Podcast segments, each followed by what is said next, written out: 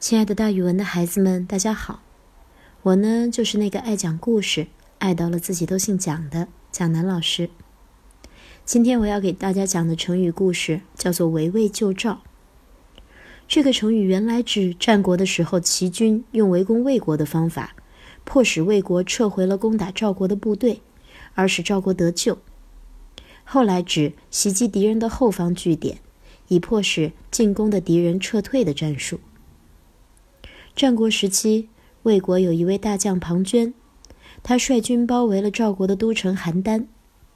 赵国急忙向齐国求救，齐威王命令田忌为大将军，孙膑为军师，领兵去救赵国。田忌准备与魏军的主力交锋，孙膑却说：“现在去赵国不是时候，现在魏国的主力部队都在攻打邯郸。”魏国都城大梁一定是很空虚的。如果我们现在放弃去赵国，而直接攻打大梁的话，魏国一定会慌了，他就一定会撤兵回大梁的。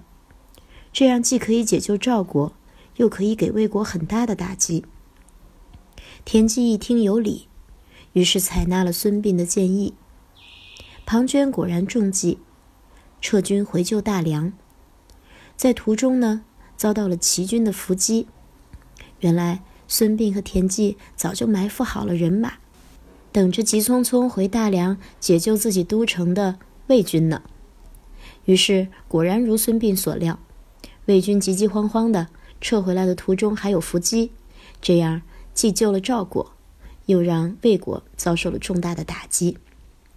所以之后啊，人们就把“围魏救赵”这个成语。用来指袭击敌人的后方，以迫使正在进攻的敌人撤回的战术。这就有一些像声东击西了，也有点像调虎离山。好了，孩子们，今天的成语故事就给大家讲到这儿，蒋老师跟大家明天见哦。